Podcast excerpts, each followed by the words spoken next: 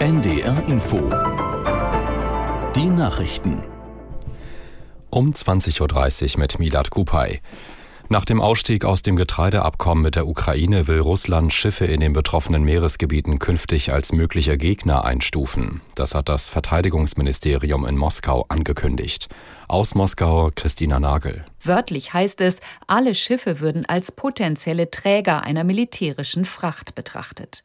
Die Länder, in denen die Schiffe registriert sind, würden als Konfliktpartei angesehen werden, als Länder, die auf Seiten des so wörtlich Kiewer Regimes stünden.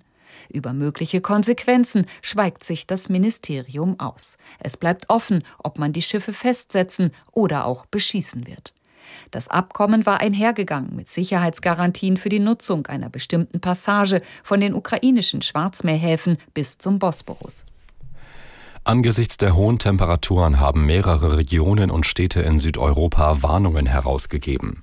Auch gesunde Menschen sollen besonders auf sich aufpassen. In Rom hat die Hitze für Probleme bei der Stromversorgung gesorgt. Die Netze hielten der vermehrten Nutzung von Klimaanlagen nicht stand.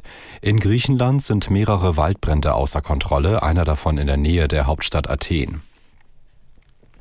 Im Zusammenhang mit dem Korruptionsskandal im EU-Parlament hat es eine Hausdurchsuchung bei der belgischen EU-Abgeordneten Arena gegeben. Wie die belgische Staatsanwaltschaft mitteilte, wurden Dokumente und Technik beschlagnahmt. In dem Ende vergangenen Jahres aufgedeckten Bestechungsskandal geht es um mögliche Einflussnahme auf das EU-Parlament durch Katar und Marokko. Gegen Arena wurde bislang nicht ermittelt. Sie war jedoch von ihrem Posten im Untersuchungsausschuss für Menschenrechte zurückgetreten, nachdem bekannt geworden war, dass sie eine von Katar bezahlte Dienstreise erst deutlich nach Bekanntwerden des Korruptionsskandals offengelegt hatte. Acht Monate nach dem Golddiebstahl aus einem Museum in Bayern ist der Polizei ein Fahndungserfolg gelungen. In Schwerin wurden vier Verdächtige gefasst. Auch ein Teil der gestohlenen Münzen konnte sichergestellt werden. Morgen will die Polizei weitere Informationen zu dem Fall bekannt geben. Am 22. November sind Unbekannte in das Kelten-Römer-Museum in Manching eingebrochen und haben einen Schatz mit 483 Goldmünzen aus der Zeit um 100 vor Christus gestohlen. In Afghanistan haben Kosmetikerinnen laut Medienberichten gegen die drohende Schließung von Schönheitssalons protestiert. Auf Videos, die der deutschen Presseagentur vorliegen, sind Dutzende Demonstrantinnen in der Hauptstadt Kabul zu sehen. Eine Teilnehmerin sagte, Sicherheitskräfte hätten in die Luft geschossen. Auch Wasserwerfer sollen eingesetzt worden sein. Die regierende Islamis islamistische Taliban hatte Anfang des Monats die Schließung von Schönheitssalons bis Ende Juli angeordnet. Für afghanische Frauen fällt damit einer der wenigen verbliebenen Verdienstmöglichkeiten weg. Und das waren die Nachrichten. NDR Info Themenabend Heute geht es im NDR Info Themenabend um Moore und ihre große Bedeutung für das Klima.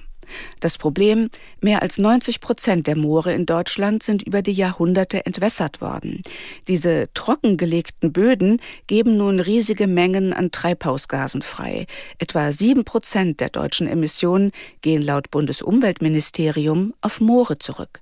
Allen ist klar, möglichst viele Moore müssen wieder vernässt werden. Aber ein Großteil dieser Böden wird für die Landwirtschaft genutzt. Forscher aus Greifswald arbeiten deshalb an Lösungen, wie sich Moore vernässen lassen, ohne dass Landwirte ihre Existenz verlieren. Paludikultur heißt ihr Konzept und dabei kommen auch Wasserbüffel ins Spiel. Wenn jetzt das Moor hier wieder vernässt wäre, wie schnell könnte man dann einen Effekt sehen? Ja, eigentlich sofort. Wenn der Wasserstand wirklich wieder angehoben ist und, und in Flurnähe ist, dann müsste man das sofort auch sehen. Geschätzt 90 bis 95 Prozent der Moore in Deutschland sind über die Jahrhunderte trockengelegt worden. Das ist ein Riesenproblem, weil, vereinfacht gesagt, aus diesen Böden ganz viel CO2 in die Luft gelangt. Moor muss nass